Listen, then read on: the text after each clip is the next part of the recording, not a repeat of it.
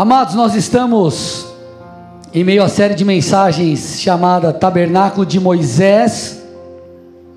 Nós vemos a partir de Êxodo 25, Deus direcionando esse homem a pedir uma oferta aos filhos de Israel para que um tabernáculo fosse construído, porque a ideia de Deus era habitar no meio do seu povo.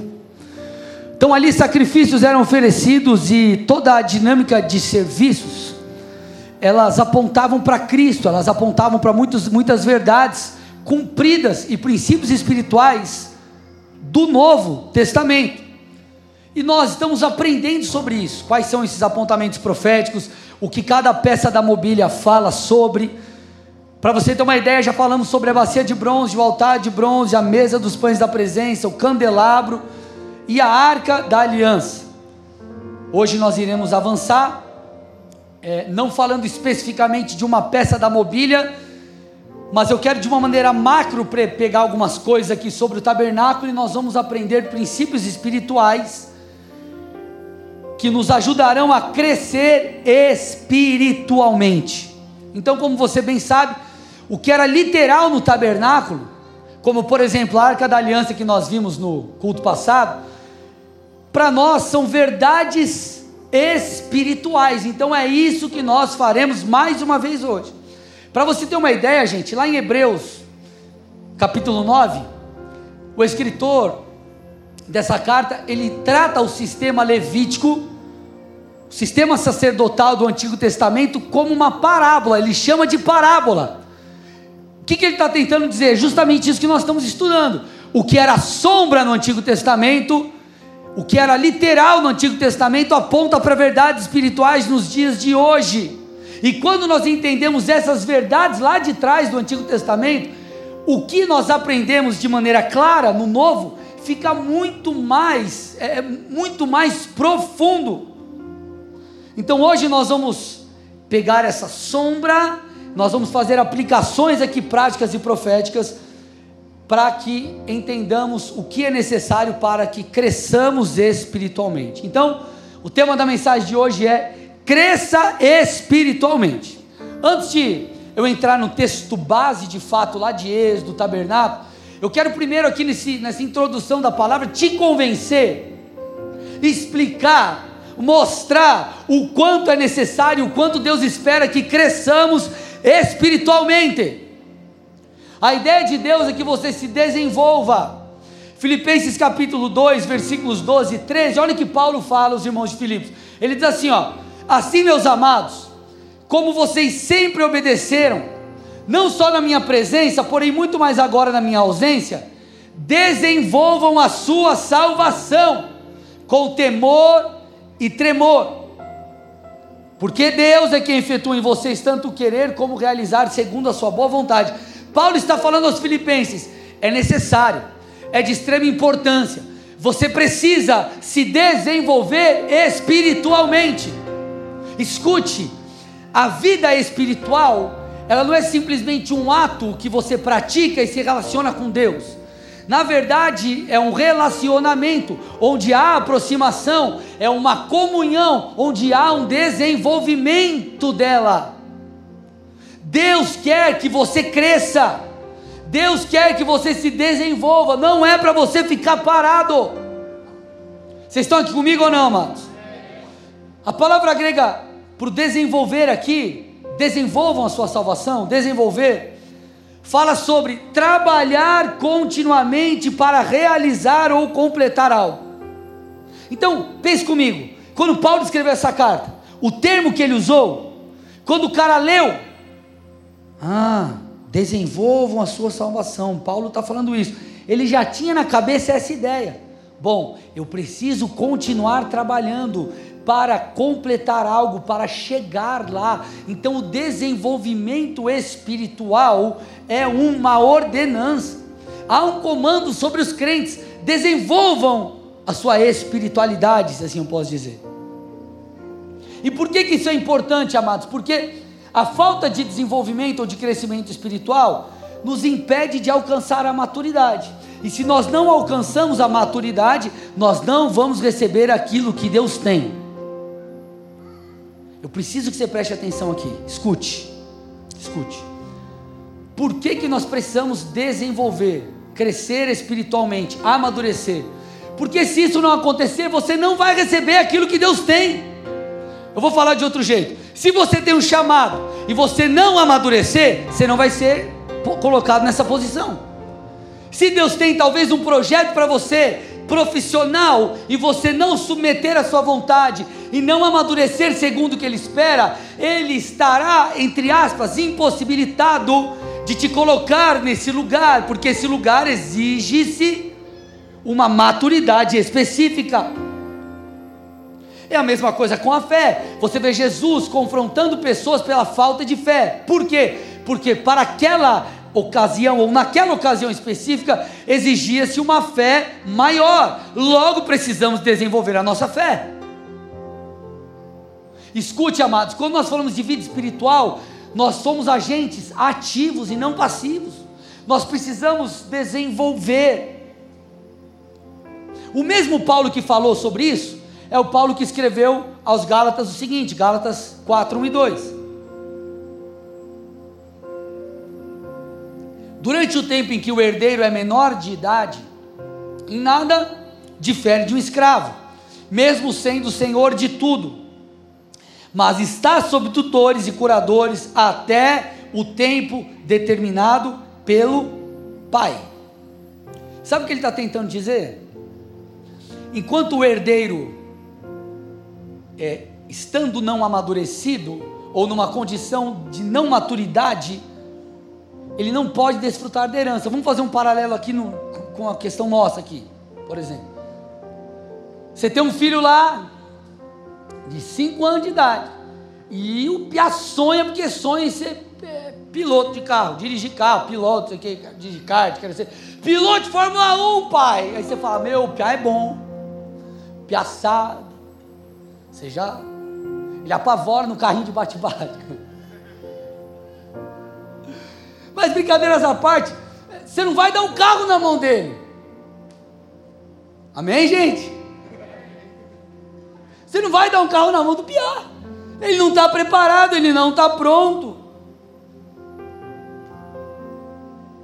Quantos milionários pagam um preço? O cara começou do zero, do nada, não tinha dinheiro para nada cresceu, enfim. Aí quando ele aposenta ou falece, deixa a, a empresa na mão do filho. O filho não se esforçou para nada, nunca lavou um prato. E daqui a pouco, do dia para a noite, ele está milionário. O que, que ele faz? Detona a empresa. Porque ele não está preparado, ele não está amadurecido o suficiente para aquilo. Espiritualmente a mesma coisa. Deixa eu te falar, irmão, em alto e bom som. Não é porque Deus prometeu que a coisa vai se cumprir. As obras de Deus em nossas vidas, elas não se cumprem só porque Ele prometeu. Não é um fatalismo. Você tem que cooperar. Você tem que crescer. Você precisa se desenvolver. Então Deus quer nos dar coisas. Ele quer nos abençoar, Ele quer nos colocar na posição que Ele mesmo disse que um dia nos colocaria, mas para isso, nós precisamos cooperar para chegarmos lá. Quando você vai para o livro de Hebreus, é, você vê, um, você vê o autor deixando muito claro que alguns estavam atrasando o processo de Deus na vida deles. Alguns estavam atrasando o desenvolvimento do Senhor na vida deles. Hebreus capítulo 5. Abre aí sua Bíblia comigo, 5, 11 a 14. A esse respeito, tenho muitas coisas, temos muitas coisas a dizer coisas difíceis de explicar, porque vocês ficaram com preguiça de ouvir. Pois, quando já deviam ser mestres, levando em conta o tempo decorrido, vocês têm novamente necessitado de alguém que lhes ensine quais são os princípios elementares dos oráculos de Deus. Passaram a ter necessidade de leite e não de alimento sólido. Ora, todo aquele que se alimenta de leite é inexperiente na palavra da justiça, porque é criança mas o alimento sólido é para os adultos, para aqueles que pela prática têm as suas faculdades exercitadas para discernir não somente o bem, mas também o mal. Sabe o que o escritor de Hebreus, alguns acreditam ser Paulo, está dizendo aqui de uma maneira mais, na nova tradução livre da Bíblia, Vocês são tudo criança. E porque vocês são crianças espiritualmente, vocês não vão desfrutar daquilo que Deus tem. Ponto. É o que basicamente ele está dizendo. Logo, o que, que nós entendemos aqui? Opa, Deus já queria ter colocado esses irmãos em outro, outro patamar, em outro lugar, em outros, em outro nível espiritualmente, em um lugar que necessitava-se de maior maturidade. Só que eles mesmos estavam atrasando o processo do Senhor na vida deles. Olha o que Paulo fala aos Coríntios, 1 Coríntios 2,6. O comecinho. 1 Coríntios 2, 6. Olha o que diz o texto. Comecinho ali, parte A. No entanto, transmitimos sabedoria entre os que são. Entre os que são o que, gente? Maduros. Fato é, queridos, existem verdades que nós não acessamos por nossa falta de maturidade. Agora, é claro, é óbvio, que a maturidade é um processo. Ninguém nasce adulto. Da mesma forma que ninguém nasce adulto fisicamente, espiritualmente é a mesma coisa. Por isso que a Bíblia fala de um novo nascimento. A pessoa nasce, o cara talvez, o cara pode ter lá 60, 70 anos, se converteu agora espiritualmente, ele é um bebê. E este bebê espiritual precisa passar pelos processos. A Bíblia deixa isso claro. Marcos 4, 26 a 29. O reino, do, o reino de Deus é como, como um homem que lança semente na terra. Então, olha a dinâmica, é o que Jesus está explicando. O, dinâmica no reino é a seguinte: é como alguém que lançou uma semente. Ele dorme e acorda, de noite e de dia. E a semente germina e cresce, sem que ele saiba como. A terra por si mesma frutifica. Aí ele diz: primeiro aparece a planta, depois a espiga, por fim o um grão cheio na espiga. E quando o fruto está maduro, ele manda cortar, ceifar, colher, porque é, é o tempo determinado. Então o que, que o Senhor está dizendo? O reino tem um processo. Você começa, só que você precisa amadurecer. E você precisa amadurecer mais um pouco, e mais um pouco. Você precisa desenvolver-se continuamente. Para quê? Para que o momento da colheita chegue. Sabe o que isso mostra para mim e para você, amados? Que, por mais que o crescimento espiritual não aconteça do dia para a noite, nós precisamos compreender que ele não depende só de tempo. Vou falar de novo para você entender. Por mais que o crescimento espiritual não aconteça do dia para a noite, demanda tempo de fato.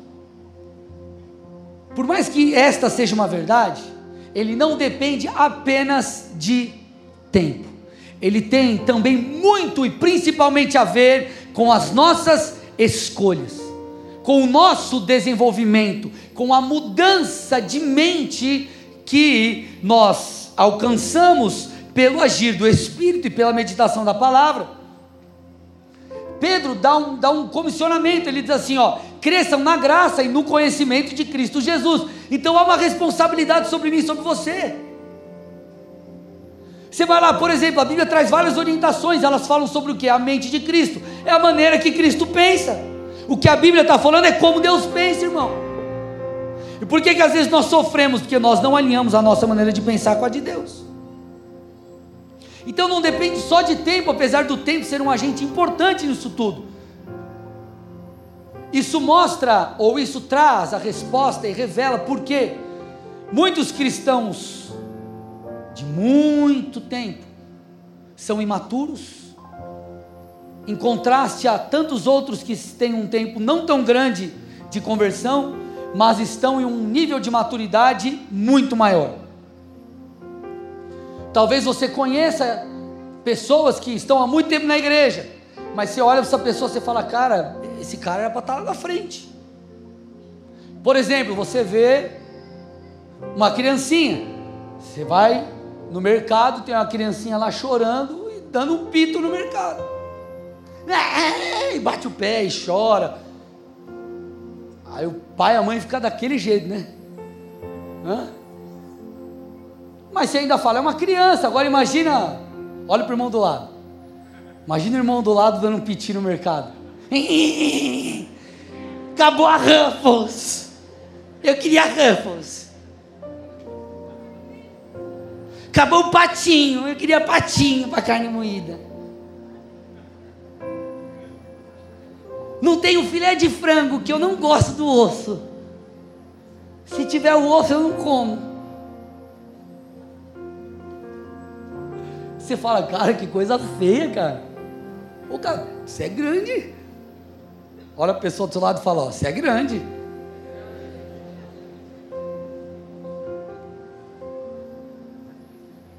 Mas espiritualmente, existem crianças que estão dando baile em pessoas que já são grandes, mas vivem como se estivessem dando pito no mercado. Vocês estão aqui comigo, gente? Que eu estou tentando te dizer? O tempo ele coopera de maneira incrível para aqueles que estão no centro da vontade de Deus e se abrem para uma transformação. Porque se você caminha como discípulo de Cristo, quanto mais o tempo passa, melhor você estará, mais santificado você será, mais próximo do Senhor você estará. Então, nós precisamos entender que há sobre mim, sobre você, uma responsabilidade. Nós não podemos permanecer na mesma condição que estamos. Agora, pastor, estou entendendo, mas o que, que o tabernáculo tem a ver com isso?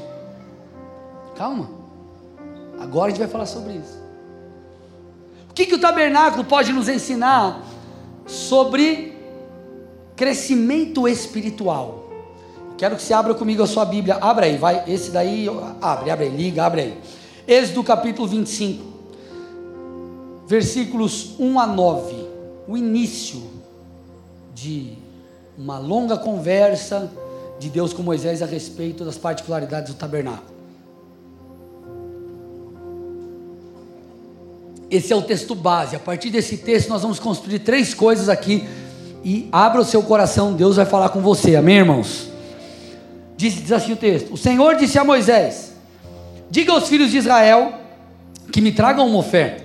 De todo homem cujo coração o mover para isso, deles vocês receberão a minha oferta. Esta é a oferta que deles ou dele vocês receberão: ouro, prata e bronze, pano azul, púrpura e carmesim, linho fino, pelos de cabra, peles de carneiro tingidas de vermelho e peles, e peles finas, madeira de acácia, azeite para a iluminação, especiarias para o óleo da unção e para o incenso aromático, pedras de ônix e pedras de engaste, para a estola sacerdotal e para o peitoral, e farão para mim um santuário para que eu possa habitar no meio deles. Segundo, tudo que eu mostrar a você como modelo do tabernáculo e como modelo de todos os seus móveis, assim vocês o farão. Então, o que nós aprendemos a partir desse texto? Três coisas. A primeira delas: crescimento espiritual exige desejo. Repete comigo bem forte. Eu preciso desejar crescer. Olha o que o texto disse aqui, ó, versículo 2: Diga aos filhos de Israel que me tragam uma oferta de todo homem cujo coração o mover para isso, deles vocês receberão a minha oferta. Olha o ponto, que interessante, amados.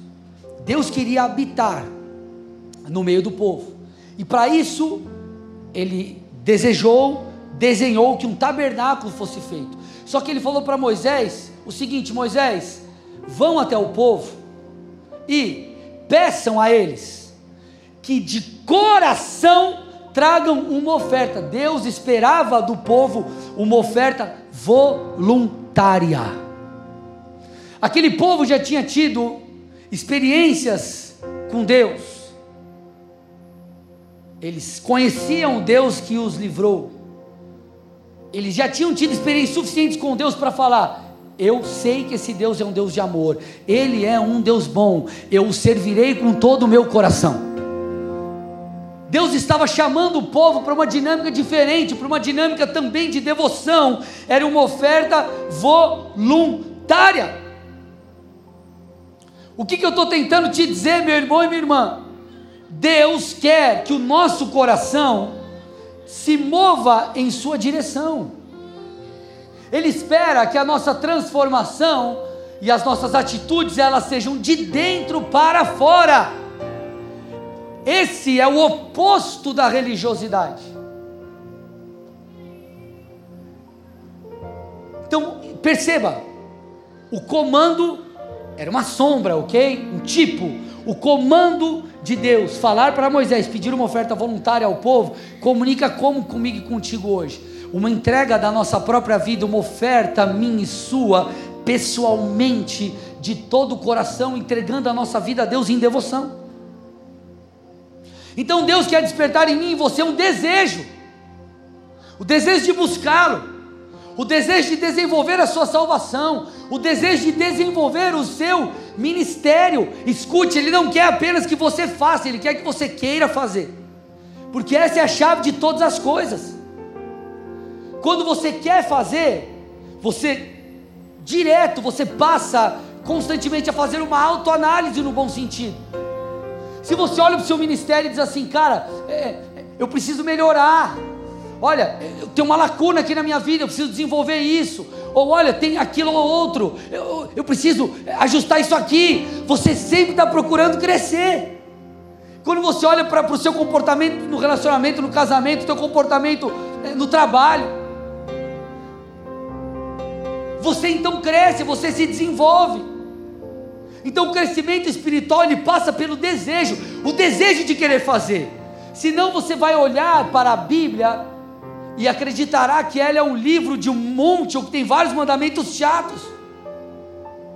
Agora, quando um desejo cresce em você, quando você entende essa dinâmica, você caminha para o progresso da sua vida espiritual. E o que Jesus fez sempre no seu ministério. Seu ministério é marcado pelo confronto à religiosidade. Vocês estão aqui, gente? Mateus 16, 16, olha o que Jesus disse: Fiquem atentos e tenham cuidado com o fermento dos fariseus e dos saduceus. Obviamente, Jesus não está falando de fazer pão. Ó, oh, toma cuidado, que o fermento que os fariseus vendem lá vai zoar o pão, não tem nada a ver. Ele está falando de um fermento de doutrina. Ele está falando sobre algo que entra e começa a permear, prejudicando toda a massa ou toda a sua vida, todo o seu coração. Então, algumas particularidades, por exemplo, os saduceus, eles viviam debaixo de um oportunismo político. Eles eram um grupo que olhava muito para o materialismo é, é, mundano e eles tinham uma espécie de liberalismo teológico. Já os fariseus, os fariseus eram aqueles cheios de formalidades, de ritos, mas ritos estes que eram vazios. Então Jesus confrontou os dois, os saduceus e os fariseus. Porém, apesar das particularidades de ambos os grupos, o que nós percebemos é que esses dois grupos eles eram extremamente religiosos. E os religiosos foram confrontados por Jesus. Agora, quando eu falo religiosos, eu não falo de uma maneira pura, ok? Até porque o grupo dos fariseus, quando surgiu, não surgiu como um grupo no sentido negativo, surgiu para um fim bom e benéfico, mas a coisa caminhou para uma prática vazia religiosa. Quando eu falo de um confronto de Jesus com a religiosidade, era com as práticas vazias. Por exemplo, você vê lá em Mateus 23, 25 a 28, Jesus falando o seguinte: ai de vocês, escribas e fariseus. Aí olha o que ele diz sobre esses. E, e o que, gente? Hipócritas. Porque vocês limpam o exterior do copo e do prato, mas estes, por dentro, estão cheios de roubo e glutonaria. Aí ele diz: fariseu cego Limpe primeiro o interior do copo, para que também o seu exterior fique limpo. E ele continua: ai de vocês, escribas e fariseus hipócritas, vocês são semelhantes aos sepulcros pintados de branco, que por fora se mostram belos, mas interiormente estão cheios de ossos mortos, ossos de mortos e de toda podridão. Assim também vocês por fora parecem justos aos olhos dos outros, mas por dentro estão cheios de hipocrisia e de maldade. Lucas 12, 1. Visto que milhares de pessoas se aglomeraram a ponto de se atropelarem umas às outras, Jesus começou a dizer antes de tudo aos seus discípulos: Cuidado, aí ele explica aqui, ó, com o fermento dos fariseus, que é a hipocrisia. Então vamos lá, o que, que Jesus em suma está confrontando? Ele está confrontando a hipocrisia. Ele está confrontando a hipocrisia. Ele está confrontando uma vida espiritual vazia. Uma vida espiritual cheia de ritos, mas sem verdade.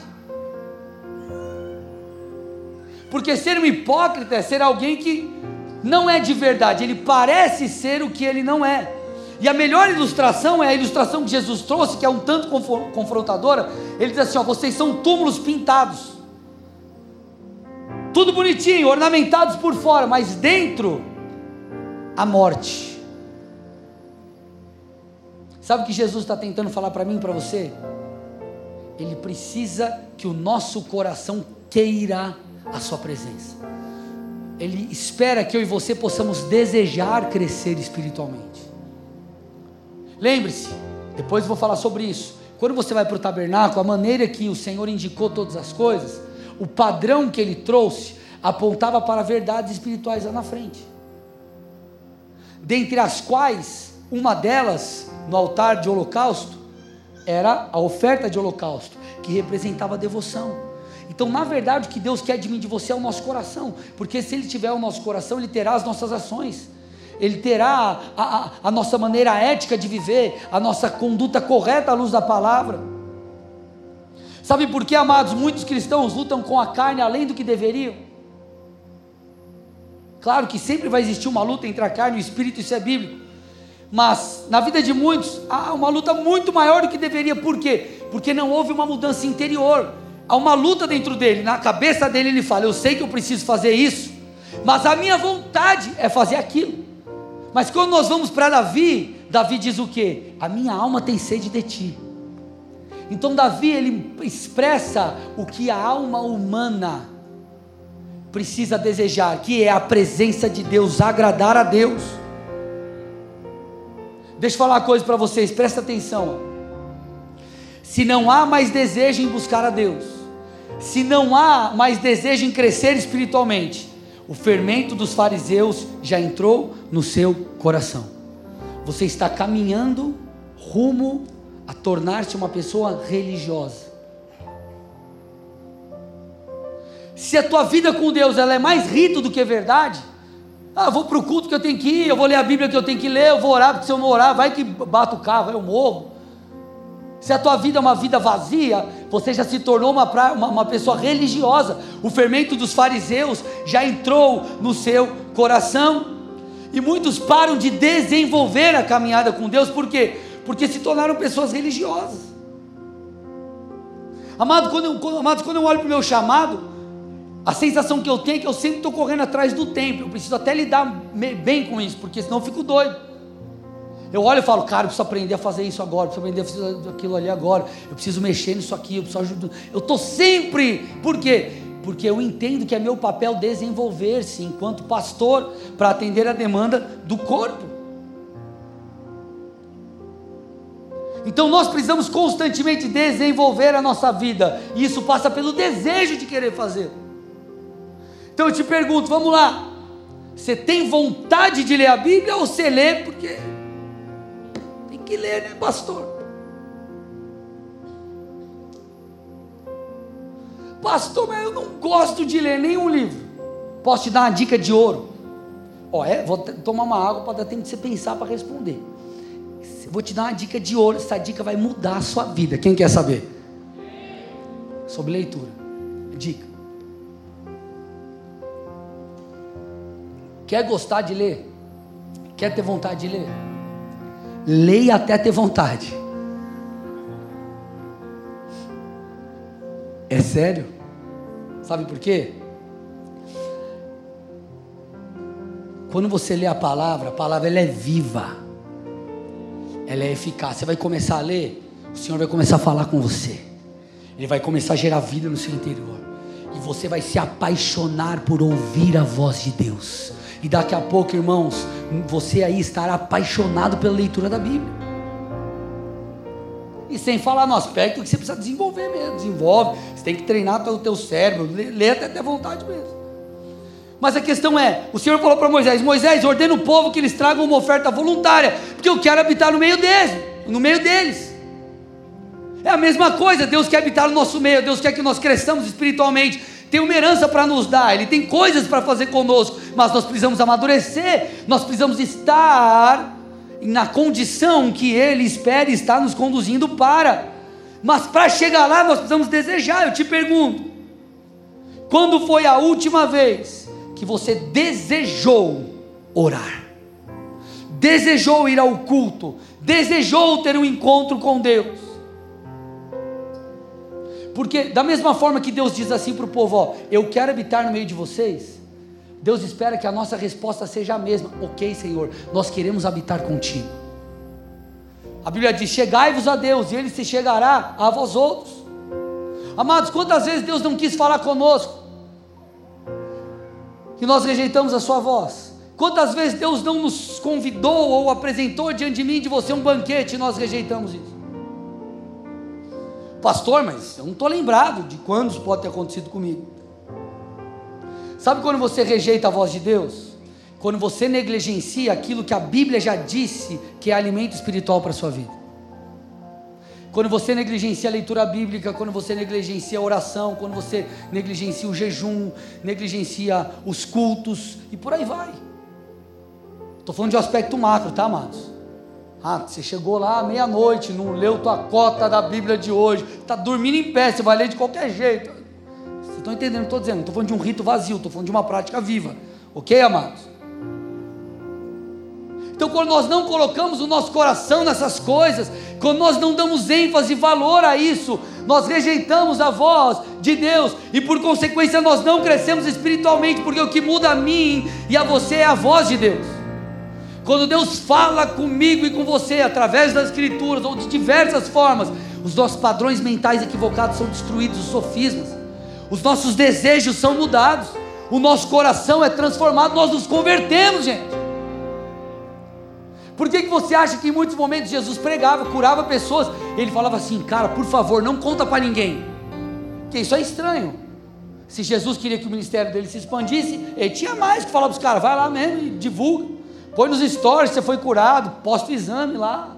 Vai lá, vai, divulga. Mas Jesus falava, não faça isso, por quê?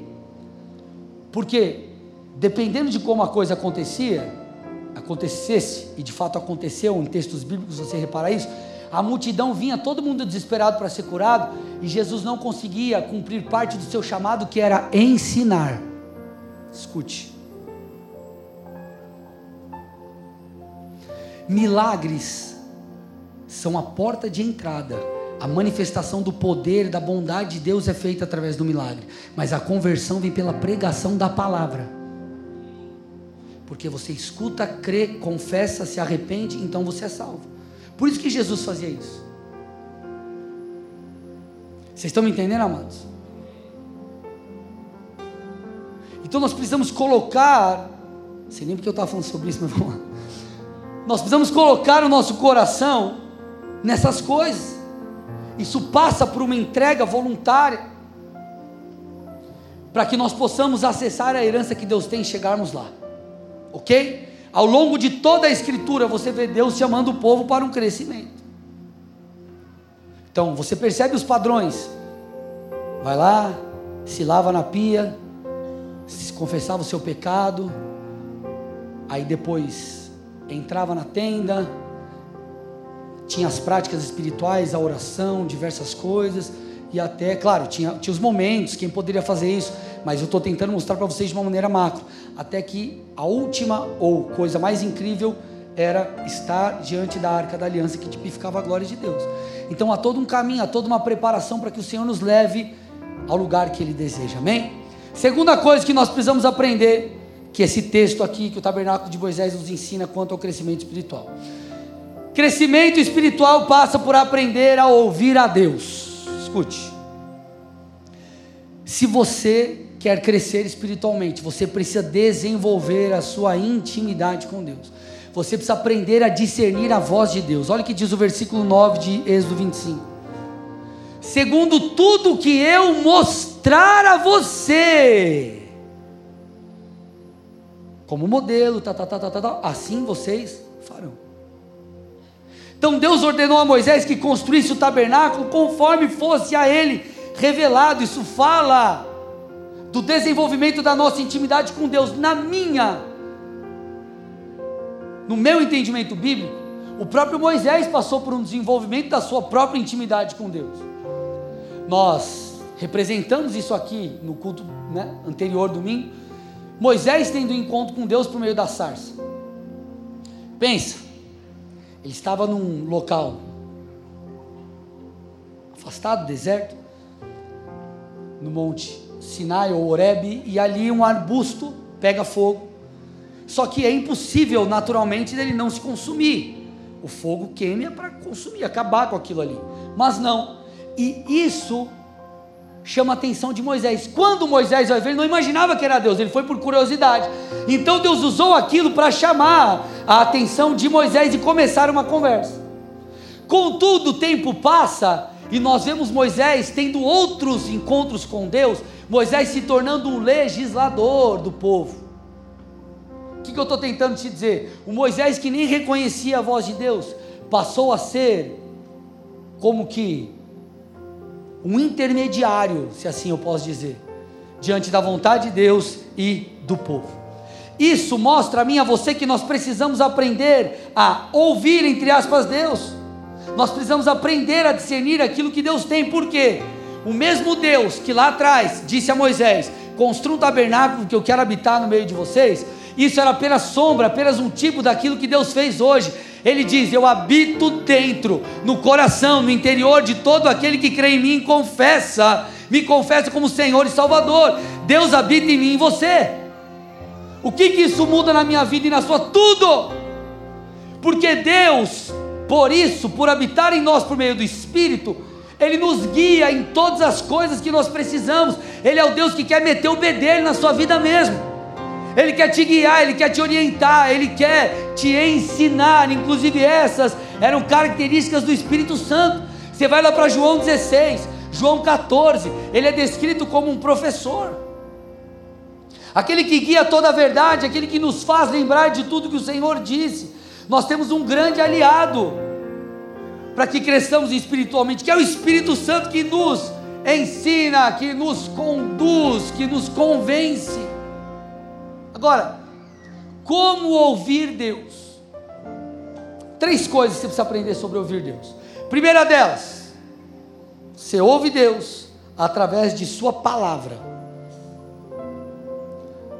Deixa eu te falar, escute. A principal profecia que você pode receber é essa aqui, ó. A principal profecia que você pode receber está aqui, ó é a palavra de Deus. As profecias trazidas por homens, elas precisam ser julgadas. O que está escrito aqui não precisa ser julgado, porque é uma verdade eterna sobre a sua vida. Amém, amados? Olha o que diz Salmos 119, 105, 105. Lâmpada para os meus pés é a tua palavra e luz para os meus caminhos. Lâmpada para os meus pés, para o hoje, onde eu estou pisando, o que eu estou fazendo. Conforme você lê a palavra, Deus vai te mostrando coisas, através das histórias bíblicas, através de, de, de questões diretas, através de textos de sabedoria, como Provérbios. Mas a Bíblia também, ela é luz para os nossos caminhos, ela aponta o nosso destino futuro, ela mostra o que nós temos que fazer para chegar lá. Então ela fala sobre o seu presente, ela aponta sobre o seu futuro. A palavra de Deus é o nosso guia principal. Agora, segunda coisa. Deus também fala, meus amados, através de pessoas e de circunstâncias. Eu esteve aqui conosco domingo passado um colega de muito tempo. Foi o primeiro líder de célula da pastora Tassi, da Vavá, minha cunhada, no Bola de Curitiba, muitos anos atrás. E ele foi a primeira pessoa que profetizou no meu chamado. 2005, eu acho, 4, sei lá, 2000 e bolinha. Eu recebi profecias de outras pessoas. Deus usou pessoas para falar sobre o meu chamado. E sem falar principalmente no testemunho interior que eu tinha. Eu tinha certeza que Deus faria isso na minha vida. Então Deus ele fala de maneira profética através de pessoas, direta, é isso, isso, isso, isso, isso. Mas, escute com muita atenção. Deus também fala através de circunstâncias. Deixa eu contar um negócio recente que aconteceu comigo. Alguns meses atrás, eu foi despertado em mim a vontade de, de, de, de voltar a estudar, não no aspecto estudar, porque eu leio eu amo ler, eu estou constantemente lendo, é dezenas de livros por ano. Eu leio, eu tenho esse hábito. Mas é de estudar formalmente. E eu me deparei com uma pós, uma pós-graduação em teologia pentecostal. Comecei a namorar ali, conversei com alguns, comecei a avaliar, e eu falei, Deus, fala comigo. Eu preciso de uma direção, porque isso vai despender recurso e vai despender tempo. Então eu comecei a orar. Duas coisas aconteceram. Estava eu no congresso de batalha, em São Paulo, final de julho, se eu não me engano, começo de agosto.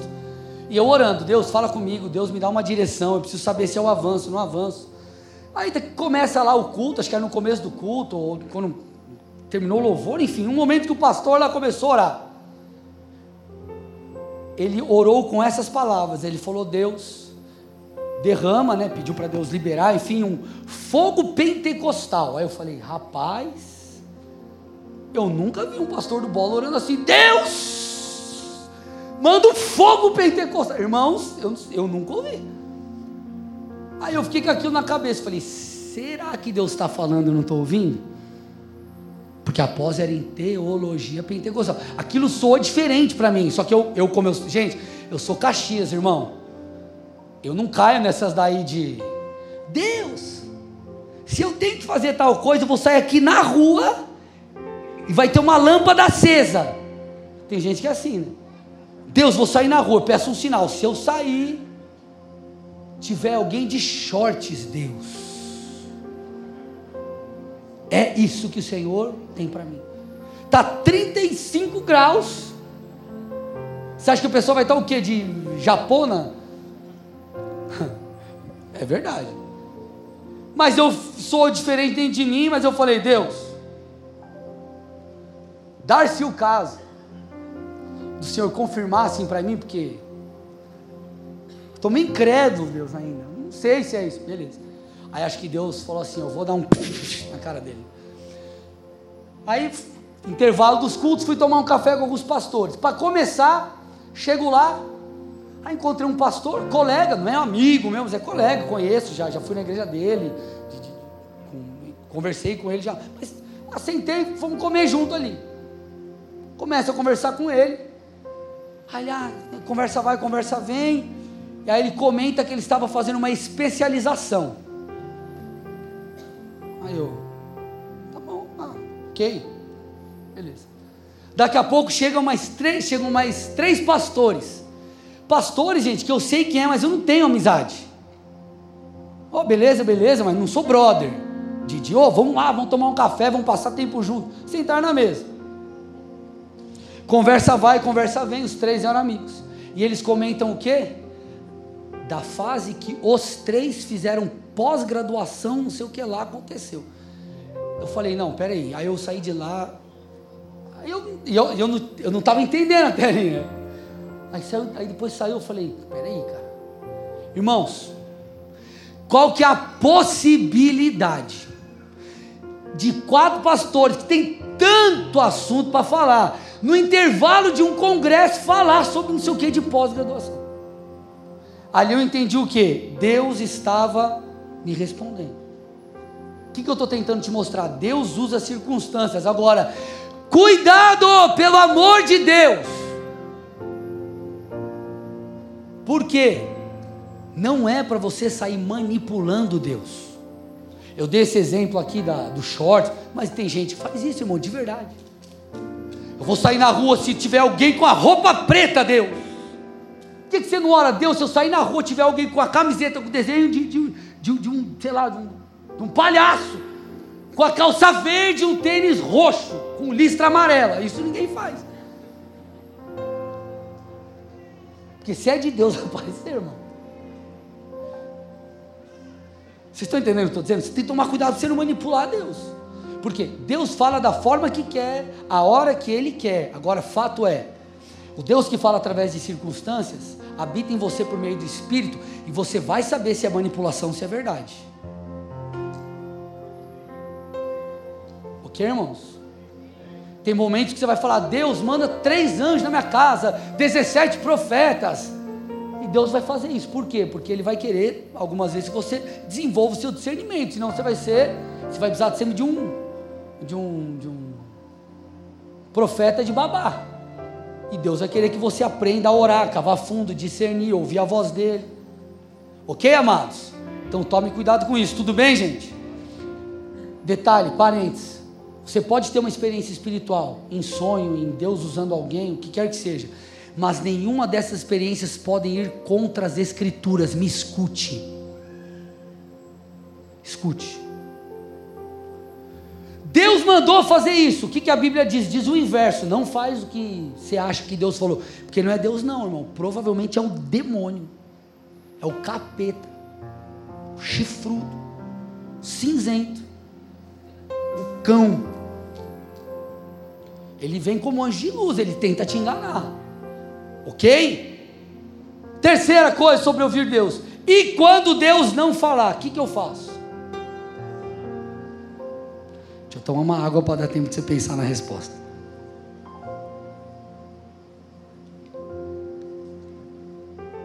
Olha para o irmão do seu lado e fala: quando Deus não falar, você espera.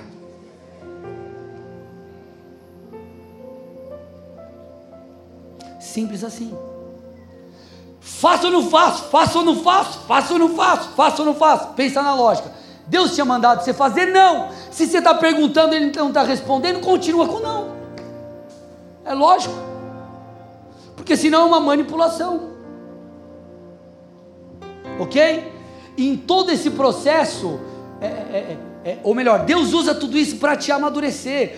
A maioria das coisas, irmãos, que eu pedi resposta, direção de Deus, ó, a maioria para não falar todas, Deus fez diferente do que eu imaginava.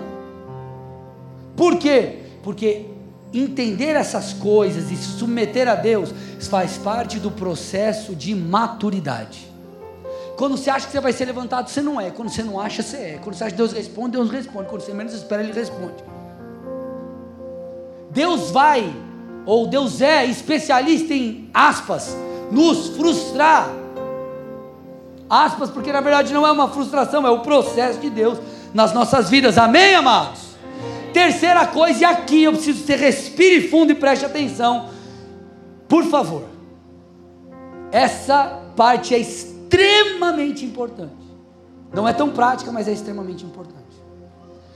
Para que eu e você possamos crescer espiritualmente, nós precisamos entender que Deus é um Deus de processos e de padrões. Processos e padrões são importantes. Escute. Escute. Mateus, Mateus não, Êxodo, parecido, né? Êxodo 25, versículo 9. Segundo tudo que eu li, o que eu mostrar a você, como, o que está escrito, gente? Modelo do tabernáculo.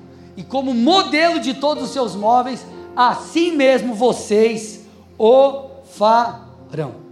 Deixa eu te falar uma coisa.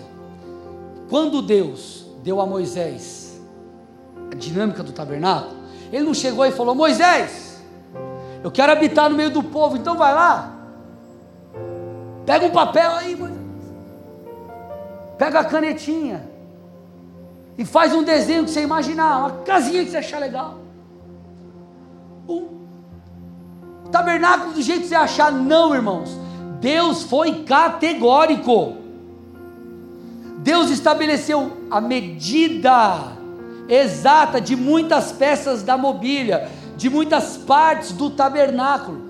A partir de Êxodo 25, você vê Deus sendo muito específico, muito específico.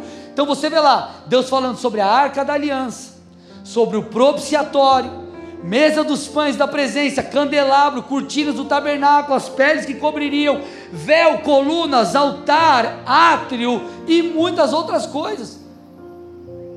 Deus estabeleceu padrões e ritos para as ofertas do tabernáculo, para os sacrifícios. Se você observar o texto que nós lemos, Deus foi específico até nas ofertas. Olha lá, versículos 3 a 7. O que, que eles deveriam trazer, de Êxodo 25? Ouro, prata, bronze, pano azul, púrpura e carmesim, linho fino, pelos de cabra, peles de carneiro tingidas de vermelho, peles finas, madeira de acácia, azeite, especiarias, pedra de ônix e por aí vai. Obviamente que tudo isso tinha que ser dessa forma também, porque tinha um aspecto profético, apontavam para coisas. Contudo, o que eu preciso que você entenda é: Deus está nos padrões e Deus está nos processos. Escute o que eu vou dizer. Deus está nos padrões e Deus está nos processos. Enquanto nós não entendermos isso, nós vamos ficar dando murro, de, murro em ponta de faca. Espiritualmente você vai ficar batendo cabeça. Enquanto nós não nos submetermos aos padrões de Deus, nós não seremos usados na medida que Deus espera. Deus tem os seus padrões, eu vou te mostrar. Vamos lá, ó. Quando Deus fala sobre o líder espiritual, alguns padrões você percebe. 2 Timóteo 2,15, por exemplo. Olha lá. Procurem apresentar-se a Deus aprovado. Opa! Como obreiro que não tem do que se envergonhar, que maneja bem a palavra da verdade. Então, o que é um obreiro aprovado? Alguém que é responsável, alguém que cumpre com as suas escalas, alguém que. Como que o cara vai ser um pastor se ele não maneja bem a palavra? Aí o cara chega aqui, ele parece um coach pregando. Nada contra coach. Agora, púlpito é lugar de pregação, irmão. Palavra de Deus, é Bíblia.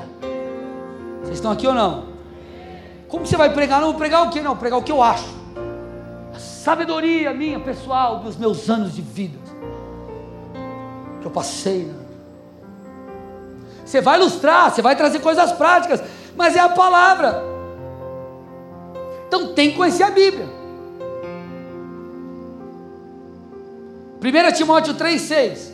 O que mais? Qual é o padrão de Deus para um líder espiritual? Não seja neófito. O que é neófito? Novo na fé. Bebezinho espiritual. Por quê? Se ele pode se ensoberbecer e incorrer na condenação do diabo. Ele pode achar que é por ele, ele é o cara, ele não é alguém experimentado. Quando a Bíblia fala dos diáconos, fala tem que ser alguém experimentado. O cara não tem bagagem, ele não tem estrutura para suportar os desafios, para também ensinar os outros padrão de Deus. 1 Timóteo 3,7, outra coisa. Um líder tem que ter bom testemunho diante dos de fora. O que, que é um bom testemunho dos de fora? O cara, claro que existe difamação, existem várias coisas que acontecem, mas qual é a verdade? A verdade tem que ser o quê? O cara tem que dar bom testemunho diante da família, diante do. Aí vai lá no futebol, treta com todo mundo. Eu vou te dar um carrinho aqui, irmão, em nome de Jesus. Pá! E o problema não é o carrinho, o problema é. Vou te quebrar, irmão. Irmão, te quebrar, irmão. Aí o cara deve para o vizinho, deve para a tia, deve para a avó, não procura credor para o cara, não consigo te pagar, mas vamos lá, eu vou, eu vou, eu vou, eu vou, estou trabalhando, aconteceu um imprevisto, eu vou correr atrás. A questão não é você passar por um desafio financeiro. A questão é qual é a tua postura, o teu caráter. O que, eu estou tentando te dizer, amados? Tem padrão na Bíblia para as coisas. Aí o cara não sabe a Bíblia e quer ser pastor. O cara, pessoa chegou agora e quer ser ungida presbítero. A pessoa dá um terrível testemunho e quer ser levantado na igreja. Ou o cara chegou agora na empresa, chegou agora não bateu a meta nem de um mês, ele fica chateado porque o outro virou supervisor, ele não. O cara não cumpre com o básico e reclama que o salário não aumentou. Queridos, nós precisamos entender que padrões são necessários, Deus estabeleceu os seus próprios padrões. Existem padrões para muitas coisas. Vocês estão aqui comigo ou não, amados? Se nós não entendermos isso, nós não vamos nos submeter à sabedoria bíblica e nós não vamos crescer. Você vai ser sempre alguém frustrado porque você não desenvolve. Meu casamento não vai para frente, porque o cara não trata a mulher com sabedoria, como alguém que precisa de cuidado. Ele não honra, ele não, ele não ama a esposa como Cristo amou a igreja. Depois ele não sabe que o casamento não dá certo. A Bíblia é cheia de padrões. Padrões para os cultos, pra, padrões para muitas coisas. Eu estava vendo um vídeo esses dias. Aí eu vi, não sei se era um curso de teologia, alguma coisa assim. E o pastor meio que falando para meio indignado assim, falando para as pessoas. No culto de missões, irmãos. Vocês têm que cantar música que tem a ver com isso. O que, que ele está tentando te dizer? Se o culto é de missões, você tem que cantar coisas que apontam para isso. Aí o cara vem para o culto de casais e ele canta. Você não vai cantar um Zezé de Camargo, irmão, tudo bem? Mas o cara canta a música que. Sei lá. Tem, tem padrão, irmãos. Eu vou ministrar oferta. E você fala o quê? Não, é, tem que se arrepender dos pecados. Irmão, não é hora de falar de pecado. É hora de falar de oferta. Vocês estão entendendo, gente? Alguns, escute, isso é muito interessante. Alguns associam um mover do espírito a uma espécie de liberdade desenfreada. Para alguns, o culto bom é o culto desorganizado. E claro que, meu, quando o Espírito Santo vem, quantas vezes eu já falei, gente, Deus abençoe quem precisa ir embora, mas a gente vai ficar aqui adorando. Mas eu falei, quem precisa ir embora. Eu lembro um culto, não sei quem de vocês estava nesse culto, lá na mudança da Pasteur para o Rio Verde. O último culto, numa quinta-feira, tinha tirado o púlpito, estava daquele jeito. O culto, quem estava nesse culto? Quem lembra? Foi um moverzaço. Alguém estava? Ali, ó. Mas um moverzão, acho que. Comecei a pregar, era tipo 9h20 que o louvor foi, eu preguei pra, só por, por protocolo, assim, preguei uns 20 minutos e acabou. É claro que quando o Espírito vem, e existem momentos que nós perdemos o controle, Deus vem, sopra com poder, as coisas acontecem. Contudo, controle, ou a falta do controle, não é sinal de espiritualidade.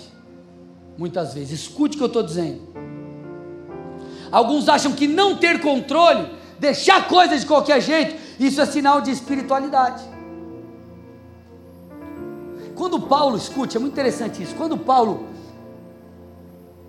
Paulo na verdade ele se movia poderosamente nos dons, mas ele chega lá em 1 Coríntios 14, ele começa a falar sobre a ordem no culto.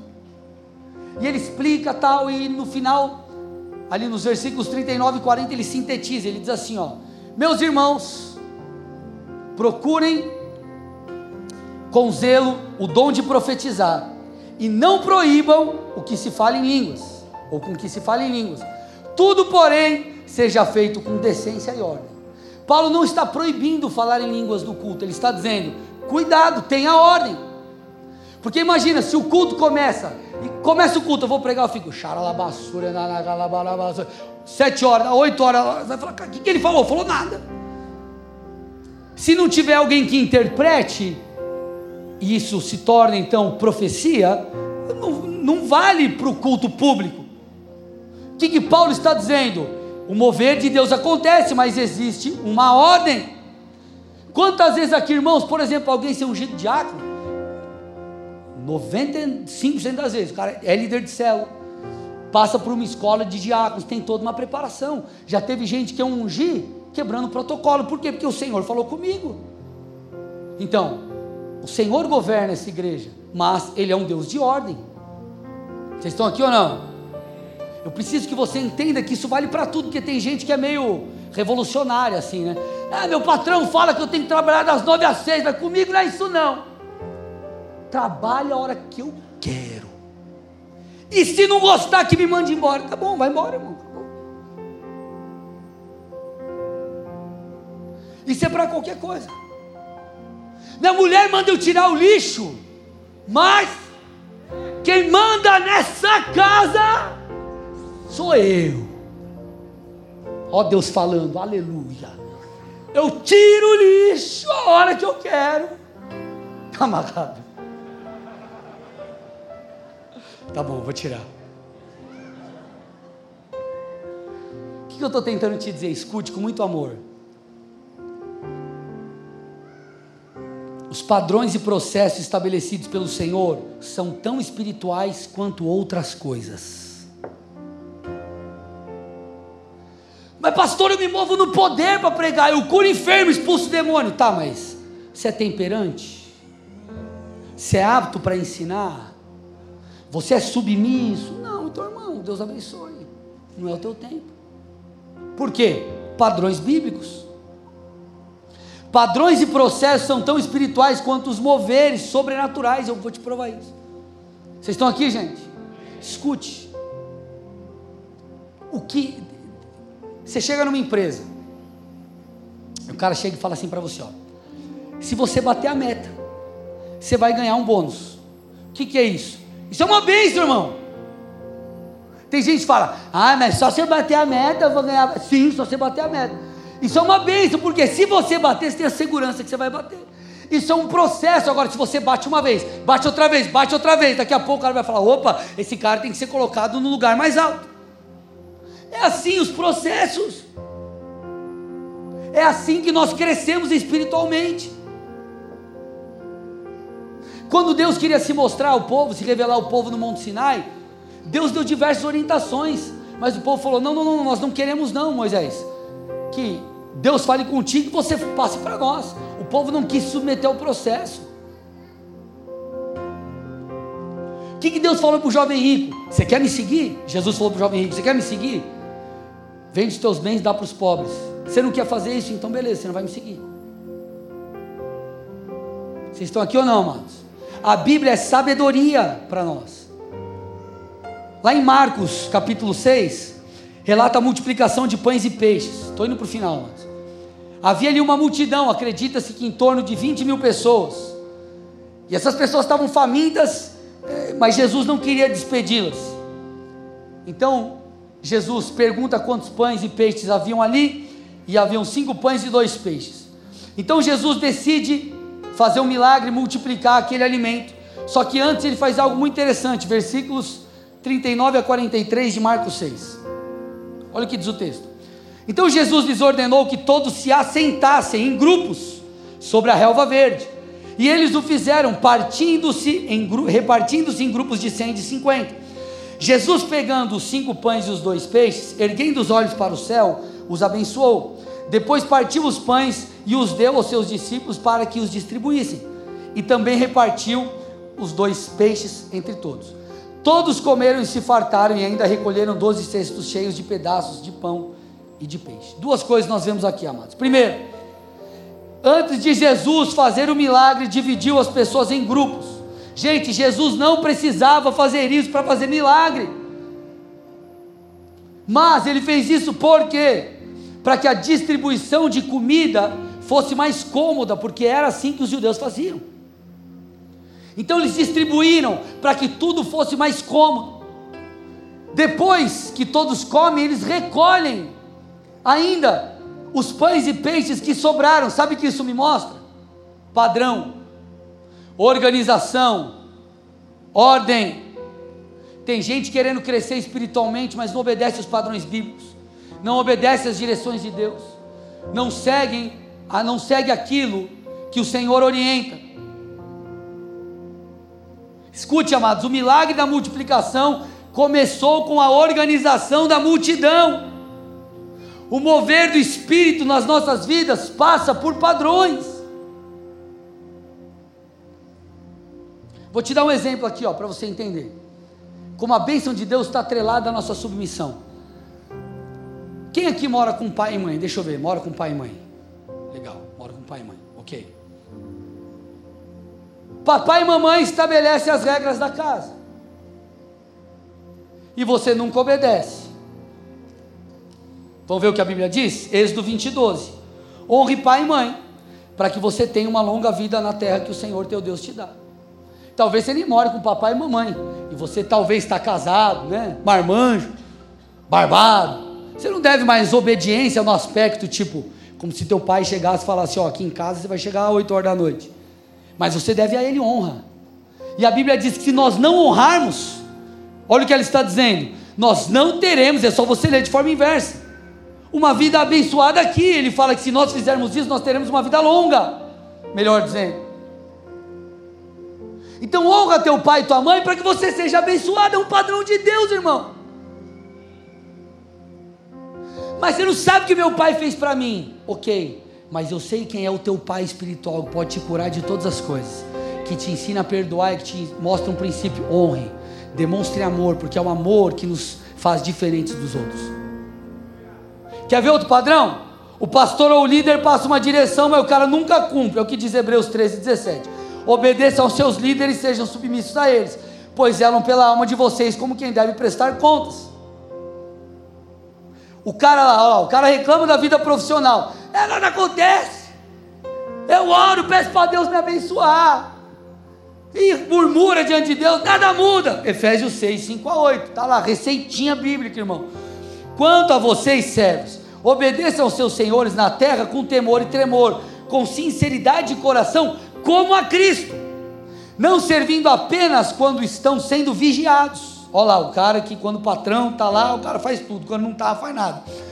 Somente para agradar pessoas, mas como servos de Cristo, fazendo de coração a vontade de Deus. Sirvam de boa vontade, como se estivessem fazendo ou trabalhando para o Senhor e não para pessoas, sabendo que cada um, se fizer alguma coisa boa, receberá isso outra vez do Senhor. Sabe por que o cara não foi abençoado, promovido ainda, talvez? Porque ele está dando migué. Só que ele acha que ele está o patrão não está vendo, mas ele está dizendo na Bíblia ali, ó, a recompensa vem de Deus. Porque você precisa estar fazendo como para o Senhor. E se você não faz, a coisa não desenrola, irmão. Padrões bíblicos. Ele está falando em suma, vista a camisa da empresa, trabalhe. Mas pastor, eu ganho 300 reais para trabalhar 22 horas. Não, combinado, irmão, faz o teu melhor. Alguém vai estar tá te vendo, irmão. Vocês estão aqui ou não? Faça o seu melhor. Sabe qual é o nosso problema, amados? Nós queremos viver o nosso evangelho segundo a nossa vontade. Eu vou fazer do meu jeito, da minha forma, e Deus que trate de fazer aquilo que eu gostaria. As pessoas naufragam espiritualmente muitas áreas da vida, da vida porque não obedecem padrões. E além de não obedecer padrões, não esperam o processo de Deus, o tempo de Deus. Eu estou terminando aqui com isso. Deixa eu te falar uma coisa: Deus não vai trabalhar na sua vida porque você está ansioso ou porque você acha que é o melhor. Ele vai fazer na sua vida quando Ele achar que é o tempo oportuno e a melhor hora para você. Ele é teu Pai. Talvez muitos de nós ainda não viveram coisas maiores, porque nós não nos submetemos a Deus, porque nós julgamos os processos, nós julgamos os caminhos de Deus. Sabe qual é o problema dessa geração, amados? As pessoas querem entender antes de, de obedecer. Mas a vida com Deus, ela não parte do entendimento, ela parte da fé. Pensa um cara que gosta de saber de tudo, sou eu, irmãos. Sério. Tem livro, às vezes é um material, que às vezes, sei lá, de repente eu vou investir um dinheiro um pouco maior, quero comprar, eu quero conhecer um pouco melhor. Eu vou no YouTube, eu assisto o review do livro, eu sou assim. Eu vou ver um filme, eu leio a sinopse antes. A mulher doida comigo. Eu sou assim. Manual de coisa eu não leio, não leio. Mas eu sou Caxias, irmão. Só que na vida de fé não é assim. Tem coisas que Deus vai mandar você fazer, faça isso. Ah, por quê? Não interessa, eu só mandei você fazer, eu quero ver se você vai me obedecer. Deus vai nos provar muitas vezes. E essa prova é para muitas vezes revelar, inclusive revelar o que está dentro do nosso coração. E às vezes é uma indisposição de obedecer a Deus. De verdade, irmãos, se coloca no lugar de José. Se você fosse José e Deus tivesse falado tudo que ia acontecer com você antes, você toparia a missão? Você abandonado, você vendido como escravo, ou me lascar, você preso injustamente. Jamais, talvez jamais José aceitaria. Quando Deus, através do profeta Samuel, ungiu Davi como rei, não falou para Davi: que ele seria perseguido pelo próprio rei Saul, a quem ele serviu. Deixa eu te falar, amados, o que Deus espera de mim, de você, é obediência, porque esse é o processo de crescimento. O processo de maturidade espiritual passa pela tua obediência, não importa se você está entendendo ou não, importa o que a Bíblia está dizendo. Acabou. A Bíblia diz: aqueles que são de Deus, eles crucificam a sua carne com suas paixões e prazeres. Eu estou com vontade de trair a minha mulher. Não interessa a tua vontade, crucifica a sua carne. É o, é o pressuposto que a Bíblia parte. Só que muitos partem do pressuposto emocional, o coração governa, o que você deseja é o correto. E não é a Bíblia, existem padrões bíblicos. E nós vemos a Escritura em toda, você vê em toda a Escritura o Senhor estabelecendo isso no meio do povo. Então preste atenção, eu finalizo com isso. Deus tira o povo do Egito. Escute, o povo estava preso no Egito há muitos, muitos muitos, muitos anos, centenas, preso no Egito. Gerações nasceram lá. Quando eles saem do Egito, Deus precisou desconstruir coisas e reconstruir outras. O que, que ele faz? Através das pragas, aquelas pragas, elas destronaram deuses egípcios. Deus se mostrou mais forte do que os deuses com os quais os judeus tinham contato lá no Egito. Então Deus já é, é, é, é, desestrutura verdades ou coisas que eles viam. Quando o povo sai, Deus enfim começa na peregrinação dar direções, estabelece leis, porque Deus estava reconstruindo as coisas no meio do povo. Deus manda construir o tabernáculo, porque era uma forma visual também do povo ver e falar: Deus está aqui conosco. Deus se revelava em nuvem, em chama de fogo, enfim, coluna de fogo, coluna de nuvem. Deus se manifestava para quê? Para mostrar para o povo: Eu estou aqui, eu quero ter intimidade com vocês, eu sou um Deus presente. Então, tudo que Deus fez na história do povo de Israel era uma forma de conduzi-los à maturidade e a ser uma nação modelo para as demais, que foi aquilo que Deus estabeleceu através de Abraão: Abraão, você será uma bênção. As nações da terra serão abençoadas por causa de você e da sua descendência. Essa era a ideia de Deus. Então Deus esperava que o povo crescesse, mas o povo em muitos momentos murmurou, reclamou e não desenvolveu. Por isso foram presos, ficaram cativos e muitas coisas aconteceram. E quando nós passamos para o Novo Testamento, e olhamos para a nossa vida, a dinâmica é a mesma. Deus quer que nós cresçamos, Deus quer cumprir as promessas, Deus tem recompensas, existem coisas que Ele quer nos dar, mas nós precisamos estar aptos para isso.